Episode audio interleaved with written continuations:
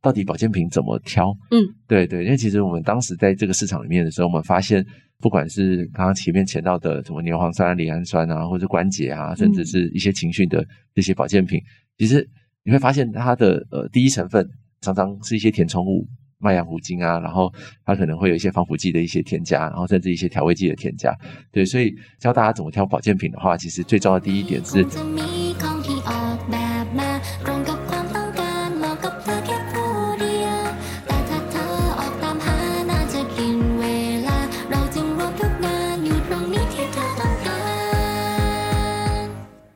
迎收听本集的拼会聊聊。拼会聊聊是希望透过轻松访谈方式，让大家可以更了解设计、创业，还有拼会，提供大家对理想生活有更多的想象。我是拼会的 AB，今天我们比较特别的是，我们有一个代班主持人。Hello，大家好，我是拼会的 Lucy。好，所以今天会是由 Lucy 陪我们，然后我们今天也来了一个很特别的来宾。有养宠物的人应该都会多多少少听过有一个品牌叫做汪喵星球，因为它是以台湾本土品牌起家，做的很成功的一个宠物食品品牌。那我们今天就很高兴的找到了汪喵星球的创办人钟德来跟我们分享关于宠物食物的挑选啊、猫小孩的议题等等的。所以我们欢迎中德。Hello，各位听众，大家好，我是我们喵星球的中德。中德，你要跟我们简单讲一下，怎么会开始踏入这个领域啊？其实也是因缘巧合啦。那时候考上大学的时候，有蛮多同学是念像兽医系啊，或念动物科学系。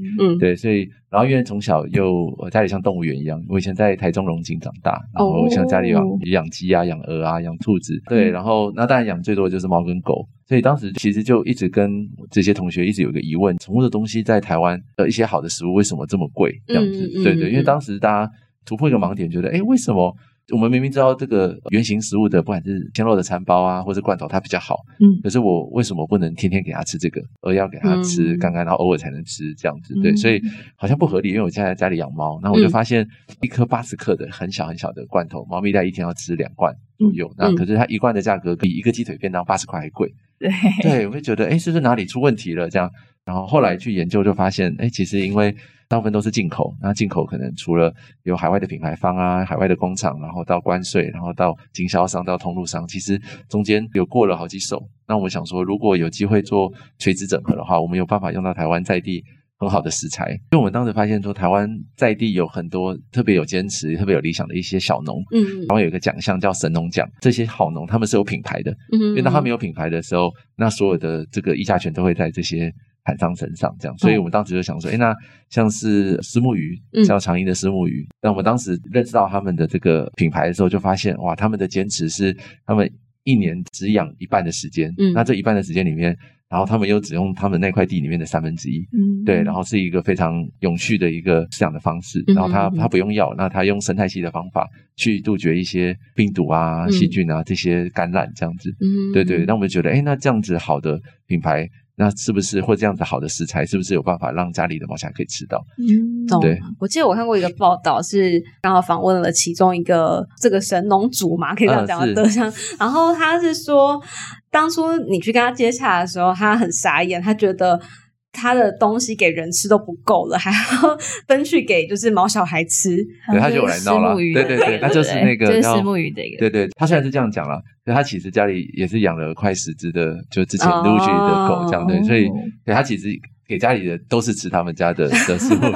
他其实可能是私心，不想要不想要太多人分享，对，他只是觉得，哎，你是不是骗我？真的真的有人会像他一样吗？这样子，嗯，了解了解。我觉得会想要起心动念进入这个领域，肯定是家里有养过宠物，或是真的很爱这些毛小孩，才会开始想要从。这个切角着手，因为吃是最直接的嘛，就是我们很多保健食品啊，照顾什么都不是长期有之计，吃是一个最直接的。但尤其在台湾是一个比较容易潮湿闷热环境，其实大多数的饲主应该首要的选择喂食的时候要选择，还是会先以干干为大宗，对不对？对啊，嗯嗯。那你可以跟大家分享一下，就是。干饲料跟湿食它的差异，因为看起来汪喵是推广湿食这件事情，大家应该要怎么开始切入会比较好呢？对啊，其实刚开始切入的时候，第一个要先知道为什么要吃湿食，这样嗯。以吃湿食来说，其实猫小孩吃的东西跟人吃的东西其实是怎么样叫吃的比较好，其实是很一样的，呃，更接近原型食物，嗯。对，然后你可以看得到它到底来自于什么样的食材，然后营养均衡的调配这样子，嗯。对，然后更少的加工环节，嗯。对，那刚刚有它非常非常方便的地方，对，所以通常建议刚开始切入的时候，可能是可以三分之一或一半，我们叫嗯。半湿食，就是你平常以刚刚上班比较忙嗯的的嗯。部分，然后晚上跟他培养感情的时候，可能把零食的预算换到湿食身上，嗯这样子。那这湿食有什么样特别的好处？除了有这个好的动物性蛋白，如果在狗狗身上，它的这些毛发跟毛色是可以特别漂亮的。那如果以猫咪来讲的话，它就影响更大。嗯除了毛色漂亮以外，因为猫咪的祖先其实来自于沙漠，嗯对，所以它们主要都是靠食物去摄取水分。如果当我们是从人的方面性出发的时候，它其实很容易的这个喝水量会严重的不足。嗯所以在台湾，猫咪的前三大死因里面有两大是跟水有关，一个是泌尿道，那一个是肾脏。嗯对对对，所以如果家里有养猫咪或准备想养猫咪的话，那在半湿食这一块可能要更快的去着手这样子。嗯，了解。所以也好奇，因为刚刚有讲到狗狗跟猫咪，这是应该是也是汪喵目前最大宗的顾客来源吧？嗯，对嗯我们叫汪喵星球嘛。对对对，汪喵，你们目前还有做其他种类的吗？目前嗯其实我们就专注在狗狗跟猫咪身上，嗯。那也可以分享一下，就是我们在看狗狗跟猫咪的需求的时候，我们大概是怎么去思考发现，然后让更多的主人他们可以喜欢或接受，然后更多毛小孩可以受益，这样。对，那我们就发现说，哎，可能在饲养上面来说，常常我们会有所谓的这个叫盲点，嗯。对，就是说我们会习以为常，像是大家可能会常常问说，那诶吃罐头的话，那吃国外可能我们以前小时候在电视上看到的品牌就好了，为什么要吃不同的罐头？到底差在哪里？这样、嗯对。那其实我们后来久了以后就发现说，哎其实罐头里面传统我们已经习惯了，罐头打开里面。有三分之一甚至一半是果冻，它其实就是一种叫水加胶。我们当时就觉得，哎我们到底是吃肉还是吃果冻？因为可能听到这边有些人，不，我们不是专家，不是明白是不为什么果冻不好？嗯，好，果冻有两个部分。第一个部分是我买罐头是希望它知道更多好的这个动物性的蛋白啊，好的这个食材来源。嗯可是果冻的部分它主要是水，嗯对，所以从摄取营养的角度来说，我们花了一样的费用，我们希望可以是更多好的食材，而不是可能有一半是水啊，三分之一是水。嗯对，那这个是最最直接的。那另外一部分是因为其实我觉得台湾宠物食品有点像婴儿食品，嗯对，就大家非常非常 care，也非常非常在意小朋友的这些食物的的部分。对对对，那可能有一些胶的这个添加物，其实在像卡拉胶，那可能在欧洲啊，甚至在美国，它的婴儿食品是不可以添加的，它是会有一些哦风险这样子，所以常常有一些的狗狗或猫咪，它比较容易会有拉肚子的状况。对对对，少数会有一些软便的状况。嗯对，所以呃，我们其实想法蛮简单的，就是我们叫减法原则，就是嗯因为我们去减少一些其实不需要添加的，就是它明明不需要存在，那可以简单，为什么要复杂？嗯，对对，所以就会把这个胶的部分拿掉。了解，因为其实台湾现在我记得前阵子啊，之前有比较多的讨论是猫咪的人口感觉要超越了狗，就好像跟狗的饲养有一个黄金交叉。嗯，但是我确实觉得现在基本上看起来是一半一半，就刚好我们两个主持人，一个是养狗的，一个像养猫的。只是好奇是这件事情，从你们生产食物这件事情来说的话，狗跟猫它们最大的需要注意的差别会是什么？需要注意的差别在于，像猫它是全肉食性的动物，那因为有一些养毛小孩的时候会带入到把它想象它是人。对，所以因为物种上的不同，会觉得，哎，那我吃什么，它就吃什么，对，然后在比例上可能也是这样。那其实这个对于猫咪来讲，在健康上是一个比较大的影响跟伤害，这样。嗯，那狗狗的话就相对稍微杂食性一点，就是它主要是从狼演化过来，可能像狼犬它的肉的比例可能就可能八九十 percent 甚至更高。嗯那可能黄金猎犬啊也比较偏向是这样，可如果像是马尔济斯啊、博美，那它的可能蔬菜的比例可能就可以拉到百分之二十、二十五这样子。哦，所以对于猫来讲，因为它全部都是肉食性相关，所以它的可能比较统一。但是狗是需要留意它的品种，而去选择更适合它的罐头之类的吗？对，就是它的这个营养来源。那嗯尤其是在叫做保健营养的部分，我举个例子，因为像是台湾的一些品种犬啊，就是有时候因为它们比较小，嗯常常会碰到一个问题是它的这个基因的这个池会比较小，所以比较容易会有一些近亲近亲繁繁殖的状况。对，所以会有一些呃每一种品种一些它常见会碰到的疾病。嗯那这种像是我家里今天养黄金猎犬，嗯对它就有一些呃髋关节的一些状况。那这种其实最好就在它很小很小的时候就去补充像软骨素啊，然后像是 UC two，那它可以比较嗯好的去延长它发病的时间跟让、嗯。对对对，那那我觉得这个可能是在养宠物的时候，可能因为品种的关系，特别去做的准备，可以更好的让狗狗跟猫咪照顾的更好。提前预防的。对对对对，嗯，了解，所以看到汪喵现在其实就还蛮多种不同的类型，除了罐头之外，还有就是鲜肉主食餐包，就是从照片上面看起来是超像人的料很好，吃。对，看起来很好吃的那种，所以会推荐吗？因为市面上这种汤汤水水的毛小孩的食品其实很多元，很多种，甚至还有比如说宠物的年菜，或者是说在中秋节的时候，我们也看到我们网上面有卖狗狗的月饼之类的。所以说，我们好奇的是，好回到汪喵身上好，就是你们出了这么多系列的产品，那鲜肉熟食餐包又要在什么时候使用？嗯好，这边分享一下，就是那其实我们发现，在养宠物的过程中里面，像刚刚提到像月饼啊，像是这样子的产品，其实更多是从人的角度出发，嗯就是因为想要赋予它意义。那我们这样在整个照顾过程中里面，也会觉得比较有乐趣，对，所以我们会觉得这种的产品出发点会比较偏叫人本。嗯对，所以我们有分成叫人本跟猫跟狗出发，叫猫狗本。嗯的哦的角度出发，这样子。那鲜食餐包来说的话，因为它是整块大块的圆形肉，它的圆肉块，那可能特别适合一些想要给它咬圆肉块这样子的需求嗯的时候，搭配着去做使用，这样子。因为像罐头的部分，有些是泥状的，像猫咪比较多是喜欢甜食，那大部分的猫其实很懒得去去咬。咬对，然后有些主人会觉得，嗯，不行，我一个礼拜要让你去维持这样子的习惯跟机能。那那我们就有很多的主人会六日的时候也把它当成是一个很健康的点心，嗯然后也让它去做这种呃咬的运动，哦对对对的部分这样子方法是。那我下一题我想问一下 Lucy 好，因为你自己也养过，你们家也有两只狗狗，嗯那你们狗狗在吃的上面有什么特别注意的吗？你们有给它吃人的食物吗？因为狗好像比较容易大家会。我你说比如说便当吃不完 然后就给它对对对，我好怕被骂。但是你知道这个这个场景好像稍微比较在印象中容易会看到这种景象。就我们家的狗狗，我自己以前就是都是给它吃饲料，就是刚开始养的时候，但是后来觉得饲料这个东西，我根本不知道它里面的成分是什么，所以后来我们自己就会准备那种鲜食给它吃。但其实自己准备鲜食就又有一个疑虑，就是说我不确定我这样的配比是不是 OK 的，所以我还是会，我现在的喂法就是鲜食搭配饲料。哦这样子吃哦其实也不确定这样是不是最完美的搭配方法。这是蛮好的方法。嗯，但因为我的理解是最简单的，应该是刚刚是最容易入门的第一阶段，第二阶段可能是罐头，然后再来可能是刚刚可能说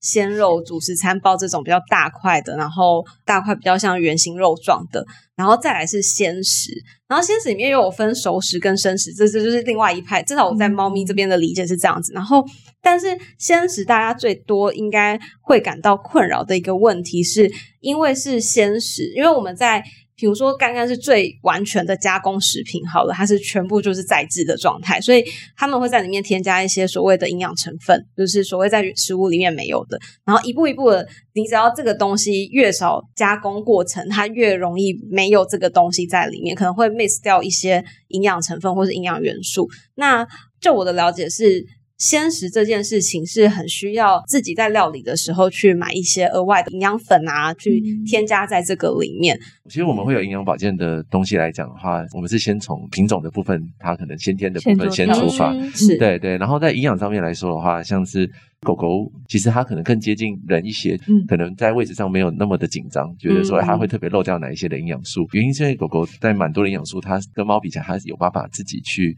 合成。举例来说，像是牛磺酸。对，就像猫咪的话是没有办法自己去合成牛磺酸，所以当营养不均衡的时候，有些猫咪会有一些失明的问题。嗯对对对，所以狗狗的部分来说的话，我们在设计上来说，其实你可以一直做更换，对，嗯不管是你可嗯能一半的的饲料，然后你的主食的部分，其实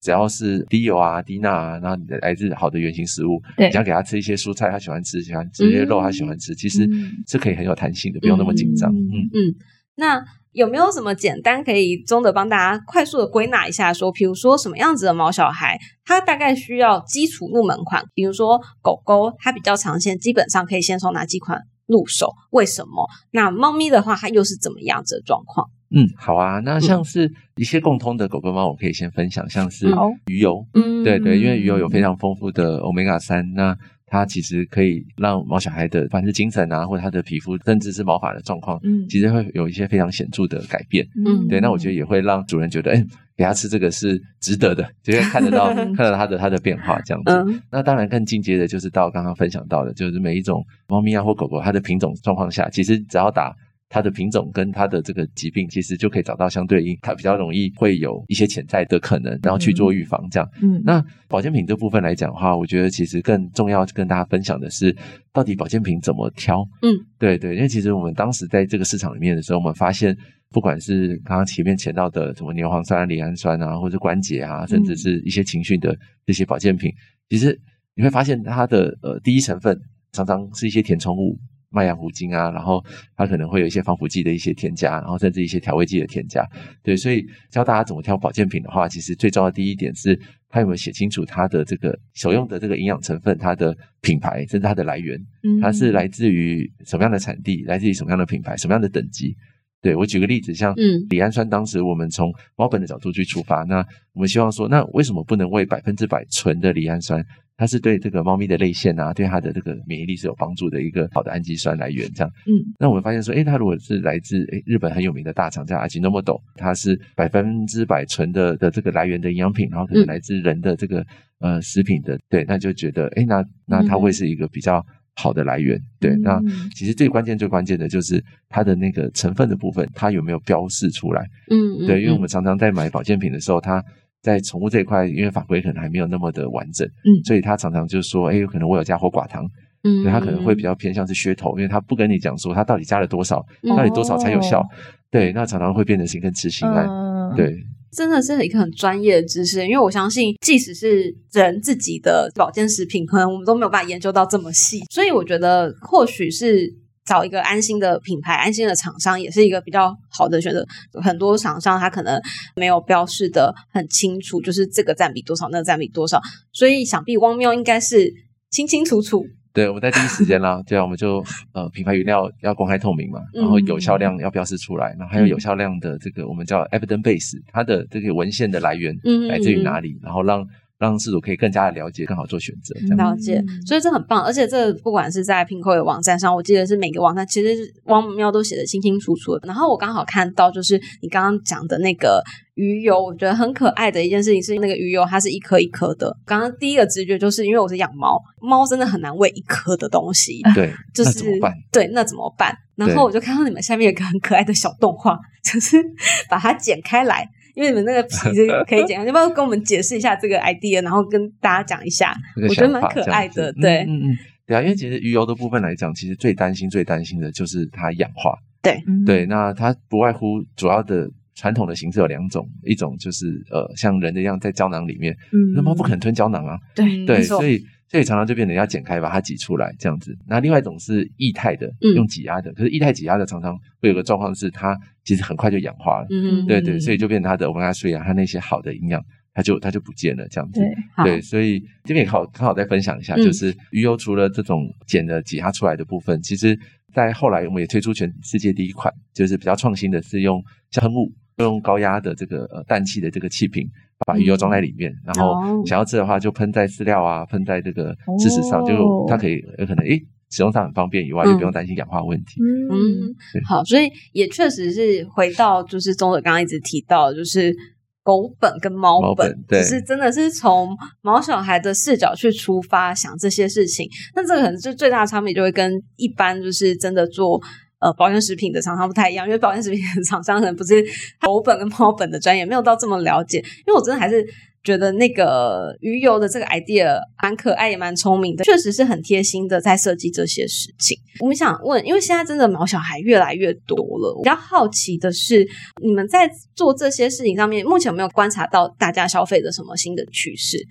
嗯，其实新的趋势来说，呃，会有一些文明病像是肥胖啊，嗯，然后对我觉得这个是非常常见的，因为有结扎了以后，它的那个基础代谢是下降的，那它吃的一样多的时候就比较容易胖这样子。嗯那当然在年纪大一点的话，其实狗狗、猫咪一一下就老了，嗯对对，所以有一些老猫老犬啊，这这种照护上面的这些需求，甚至比较个性化上面的需求，所以我们就发现这一块的的服务，其实甚至是产品是比较没有跟上的。很少，对对对，就虽然它可能相对起来是一个比较比较小的阶段，对，嗯可是它有比较强烈的需求，嗯那这也是我觉得这个很重要的趋势，也会花更多的心思看有没有机会把这块哦的需求照顾所以好。等于是有点透露小小你们接下来要做的计划嘛，正在研究这一块。像我们也观察到，像是呃台湾的这些宠物的用药，嗯，对，前阵子有一些比较大的新闻，对，就嗯。就因为台湾的这些法规目前还是比较比较严谨啊，对对对，嗯然后它比较慢，那台湾的市场的规模大小，让很多的这些药商他是不会想要直接经营台湾的市场，嗯。对，它进不来，所以像是呃像猫的一些癫痫药啊，一些其实是呃台湾是买不到的，甚至没有办法去做使用这样子，哦，对对，所以我们也希望在长期的时间里面，我们不管在法规这边的部分跟政府更多的合作去推动以外，那我们也会有一个计划，希望可以把这样的问题我们自己去做申请。那它不一定是以盈利为目标，可是可以让更多的猫咪跟狗狗，它可以有一些好的药物可以被治疗，这样。嗯，了哦，解。另外一个也很好奇的是，现在比如说你们的呃销售状况，或是你们自己事主在跟你们购买的状况，狗狗比较多还是猫猫比较多？对我们目前来讲的话，会是猫咪比较多，然后猫咪的嗯成长也比较快。我觉得在那个政府的部分，它主要是针对的是它有打这个呃晶狂片，犬病或者对晶片，有晶片的去做计算，这样。那只是可以身边大部分的猫咪的主人，其实猫咪是没有打晶片的，嗯，对对对。所以它其实是是肉算掉。那所以我就发现说，哎，其实虽然看起来猫咪跟狗狗好像一样多，嗯猫咪的数量应该又比在狗再再多一些。我有听过一个说法是，呃，我等一下我先说，我是我猫咪有打打晶片，但呃，我有听过一个说法是，其实猫咪的人口数很容易被漏算，是因为可能一个氏族通常会是多猫的状况多很多，对但是狗比较，因为狗的活动范围在台湾一次要养比较多只，可能会稍微比较困难一点点。嗯不过我知道露西你们家是养了两只，而且都是大狗嘛。对对对，就是中大型犬。你刚刚讲减重那个，你会不是很有感？因为你们家，你可以我们家跟大家分享一下，你们家拉拉现在是几公斤？我们家拉拉现在三十五公斤，就跟你差不多重，完全抱不起来那种。对，只是真的很巨大。对对，就你们有在帮他减重吗？其实没有很明确的，就是要执行这件事情，但有少喂它一些零食。但如果从你中等的那种比较专业的角度来看，三十五公斤的拉拉是不是真的应该减重了？不能这样看。那要怎么对，因为因为拉拉也有分成大只的拉拉跟小只的拉拉，可能最好的看法还是嗯要从它的背上面往下看。你说那个宽度吗？那对个，厚度？就它的那个厚度，对，哦其实会有一些比较好的一些比照图，对，可以看到它说它是不是过重啊或过胖这样。那目前拉拉三十几公斤的话，就如果是正常大小的话，其实还在范围内哦对但它的就是从上面看它的背，其实蛮宽的。啊，真的，哦，那可能要注意了，这样，对。好对对对 对。那我知道你们现在自己除了你刚刚有讲，小时候有养很多宠物，你现在也还有养一些宠物在身边吗？就是自己对啊，我现在。手边呃，我现在身边主要是三只猫咪，嗯，对，因为主要当就上班时间比较长嘛，那狗狗的嗯部分的话，相对起来就主要是我爸爸在照顾这样。嗯对啊，那以猫咪来说的话，主要是因为之前做中途，所以三嗯现在家里三只是虎虎斑白袜，就是哦，对对对啊，因为虎斑比较常见，嗯对，像是白猫啊，反而连黑猫都比较好送。嗯对对对对，所以虎斑后来有感情就留下来。哦嗯好，对对，虎在送养的时候，虎斑应该是比较辛苦的对，，相对因为太太多了，太多东西对对对，那我想问一个看起来不是那么专业，因为我们刚刚前面聊了那么多食品，你知道，就是 这么多 专业的知识，中的分享那么多这么专业的知识的情况下，但我真的很想呃跟中的问一个，就是你有做过宠物沟通吗？我其实其实我们很多的伙伴都有做，嗯但你没有，是不是？我没有做，对，因为我对，其实宠物沟通来说，我觉得它背后的需求是更想了解对宠物到到底想要表达什么，想要知道什么，嗯其实很困惑这样。是，对对，所以我觉得也更多伙伴，我觉得后来是从一个心理智商的角度切入了。嗯，对比较让主人的投射在里面，也会有一些，对对，嗯然后带也带着主人去思考说，哎，他是不是可以怎么样把毛小孩照顾得更好啊？嗯什么地方没注意到这样子？确实是因为我刚刚想说这一题不知道好不好问，因为真的很真的很流行 对对，然后我相信也很多人都有做过。对那你会有有没有什么状况可以去观察，或是判别他们现在到底想要什么？你对们家三只猫咪的个性，你觉得你很熟吗？对，其实我觉得蛮有灵性的耶，嗯 就是呃，可能一开始养的时候会不太知道，那嗯也可以跟观众朋友分享一下一些诀窍。这样，那嗯其实猫跟狗来讲，最最快可以知道它情绪的地方是尾巴，嗯，对对，没错所，以嗯统一的部分是尾巴，如果都是夹在屁股下面，嗯那就知道它现在是很害怕、很紧张嗯这样。它如果是立起来的部分，代表它现在是有精神，甚至有警戒的状态。嗯猫跟狗的部分又刚好相反，就狗狗摇很快的时候是代表它很开心，兴奋然后猫摇摇很快的时候是代表它很烦躁。嗯没错对。对对对每次抱我们家的猫抱超过可能五秒钟，它尾巴就会开始一动一动，就是对对对要放我下来的意思。所以对，确实可以从一些基本的部分来观察。你们家的三只猫是都是公的吗？还是公的母的都有？诶都有都有。然后其实个性也差异很大，哦对，哦像有些他自己学会开门啊，哇。对，跳起来那种门 把手的开门啊，然后开水龙头啊，哇塞，太对厉害了吧对对，然后自己掀被子进去睡觉，对，这种都有。那那那其实很多的这种他们的需求，其实相处久了，其实就会知道这样子。嗯嗯。嗯，我真的觉得，不管现在的听众有没有养猫小孩，我相信所有猫小孩的存在，真的会让你的生活多了很多的变得更好，对，就是你知道很烦躁的时候，回家看到他们瘫在那边，你会觉得真的也没做什么，嗯，但他就看到他这些自己自己玩自己尾尾巴或动来动去，你会觉得很舒压，就是开心这样对，然后一个小时就没了 之类的。所以我相信这也是为什么越越来越多人想要饲养毛小孩这件事情。那我相信也是中德为什么开始进入了这个领域，给大家有更多选择。其实这是一件非常好的事情，因为就像你说的，在可能汪喵之前，或是甚至不是汪喵，因为现在我觉得刚好一个趋势是台湾的这种宠物品牌越来越多了。是，嗯，那在这个之前，确实大家的选择很少，好像就只有国外大厂可以选。那我自己知道是国外大厂很容易，就是如果它的生产链出事了，其实大家没有办法很快速的了解到。但是你的猫咪可能你的猫咪跟狗狗已经吃很久了，这其实是一个很危险的状况。嗯所以我其实觉得，像中德或是像很多现在台湾有这样子很多自产的品牌，然后甚至是在本地生产这件事情，都是很棒的选择。所以把中德你这边的应该也都是目前的工厂是在对我们目前工厂是在桃园这边，嗯对，嗯然后大概是一个大概四千平左右的工厂这样子。嗯，我觉得都是可以让不只是事主有更多选择之外，大家在养这么心爱的毛小孩的时候，可以更安心的一个状况。这我相信也是你们的初衷吧。对啊，所以我们就觉得希望说，哎，其实我们的 slogan 是让猫小孩吃得更好，陪我们一起慢慢变老。嗯，对，然后这也是我们的使命啦，就有觉得蛮多的这个呃，我们的伙伴是因为这句话觉得哎很打动，也很有共鸣，然后大家一起加进来一起奋斗这样子。嗯，这听到我相信现在听到应该很多人都要听到刚刚那 slogan 都要想了哭对 真的，因为毛小孩真的陪我们时间说长不长，说短不短，但是怎么样可以变老的时候也依然还是可以健康的、有活力的，这都是我们做事主的人可以尽量在从吃的上面开始做挑选，比较好的一个开始。那要不要跟大家分享一下，你们接下来有没有什么新的计划？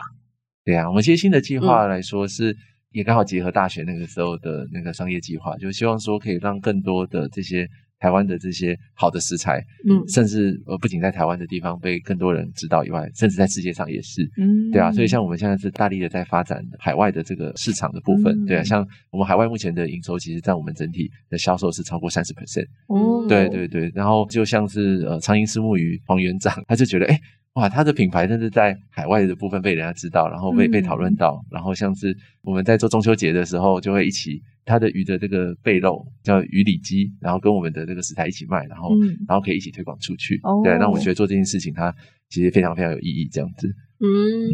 那除了对海外的推广之外，因为我想我们更多的粉丝可能是台湾的听众，对，那有没有什么新品或是什么的计划可以一稍微新的一下？展这样子。对对对啊，呃，像像我们最近来说的话，可能会有两个比较大的改变。嗯那先讲一下用品的部分。对，嗯就就我们发现，在用品的世界里面，像是猫砂好了，嗯对，那传统来讲，主要用活性炭去做这个除臭的部分。嗯对啊，那我们其实后来引进了，其实在世界上比较新的一个技术，叫环境的益生菌，它可以嗯比较长效的去去控制一个等于是猫砂盆的这个生态。环境益生菌可以让这个臭味的这个味道比较不会发生，嗯对它就可以很好长期让这个味道是很好的。这样，嗯那这个好的状况来说的话，像我们现在出的这个叫环境益生菌的豆腐砂，可是大家还是会觉得一个问题是，它好像从矿砂转过来很容易转不过，嗯然后猫咪就会生气，然后乱尿尿啊什么的对对，很痛苦。对，那大家也觉得，哎，豆腐砂比较方便，可以冲马桶什么，可是这个转换的门槛很高。那可是那种破碎型的豆腐砂，对它有粉尘又很大量，那嗯又会觉得很不方便这样子。对，嗯所以我们在其实在，呃下个礼拜我们有推出全世界第一款，我们把它命名叫米粒沙。嗯，对，它就是挤压成型的，像一颗一颗米粒一样，这么这么小，这么小。然后，可是它的视角性像矿沙一样好，然后它的包覆性也跟矿沙一样好。所以像传统的豆腐砂，因为一条一条的，它有时候的臭味啊，或比较没办法。因为猫咪很懒，我家猫超懒，嗯嗯嗯它永远拨只拨一下这样子。对对，但我发现米粒沙的时候，它拨一下其实是可以很好的去掩埋的。嗯对对对，因为它很轻，然后很完整这样子。对，好，所以这又是一个从猫本出发的产品，我觉得很贴切啊。那因为我们今天录音的时间差不多是对九月底，我们上的时候差不多是十月初，所以十月初的时候，大家应该都可以在各个地方找到刚刚讲的这个嗯米粒可以大家可以沙的新产品，对不对对？OK，好，请大家期待。好，那我们今天差不多到这里了。那今天谢谢松德来跟我们分享这么多，然后也谢谢我们代班主持人 Lucy，还有他的狗狗拉 拉。好，谢谢大家，欢迎到 p i c 上面找我们这样子，对，好欢迎大家搜寻汪喵喵喵星球。星球嗯，拜拜。拜拜。进入好品牌的单元，我是 Pinkoi 的 Jane。今天的话呢，会由 AB 来跟我们分享一下他最近看到的一些好品牌、好商品。好，谢谢卷，我们又有一个新的代班小天使了，太好了！我今天想要分享一个我觉得超酷的一个商品，这个应该只有在 Pinko 上面有。就是呢，Pinko 上面最近我们的社群小编前阵子有推了一个很酷的商品，叫做鸟鸣声日本清九九七，下三个颜色。那这个品牌呢，它是 Cement 呃 Produce Design。怎么拼？我们会写在那个资讯栏里面。对，会在下面的内容我们会直接附上链接，有兴趣可以直接看。好，因为我怕我现在就是全部念完，大家应该也是要睡着了。但这个清酒杯，我觉得它超酷的是，那时候会吸引我的注意，是因为它强调它是会发出鸟叫声的日本清酒器。所以呢，大家原本印象中的清酒壶应该就有点像葫芦形状，然后下面比较胖胖的。嗯，